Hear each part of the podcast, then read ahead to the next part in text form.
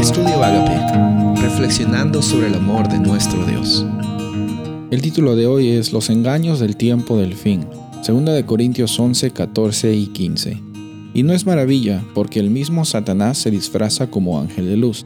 Así que no es extraño si también sus ministros se disfrazan como ministros de justicia, cuyo fin será conforme a sus obras.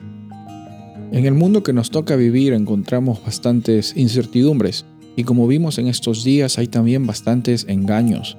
En estos engaños eh, el punto clave está en tratar de encontrar, eh, llenar el vacío que muchas personas tienen y lo hacen algunos eh, lastimosamente yendo a los lugares equivocados y teniendo las experiencias que no les proveen abundancia y no les proveen propósito experiencias ah, con lo oculto, experiencias con los muertos, eh, tratar de comunicarse con ellos, tratar de adivinar el futuro por medio de diversas eh, estrategias o estratagemas. Yo no sé, lo que sé es que muchas veces las personas no tienen una intención mala o una intención rebelde al acudir a estas ah, acciones o estas experiencias o estos engaños.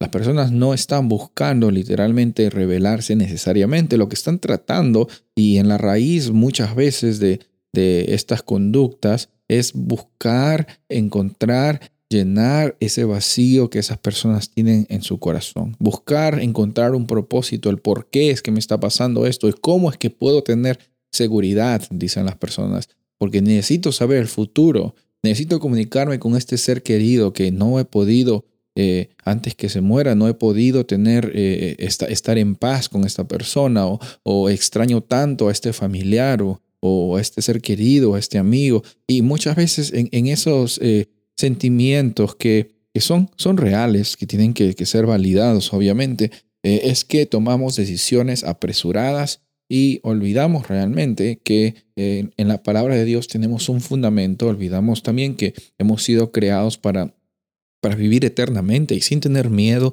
de lo que vendrá en el mañana, sin importar nuestras circunstancias externas.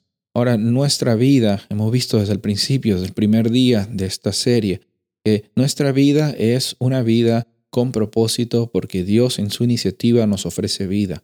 Ahora, nuestra vida terrenal quizás va a llegar al final en algún momento y vamos a pasar al descanso en algún momento, quizás sí, pero nuestra experiencia es una experiencia eterna que comienza desde hoy. Es una experiencia eterna cuando aceptamos a Jesús en nuestro, en, nuestro corazón y cuando está transformando nuestras vidas también.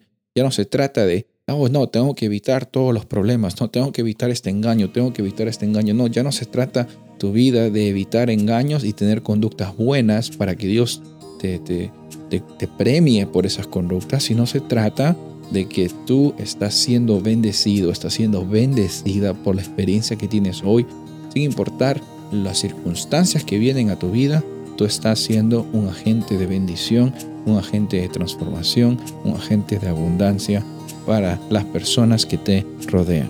Soy el pastor Rubén Casabona y deseo que tengas un día bendecido.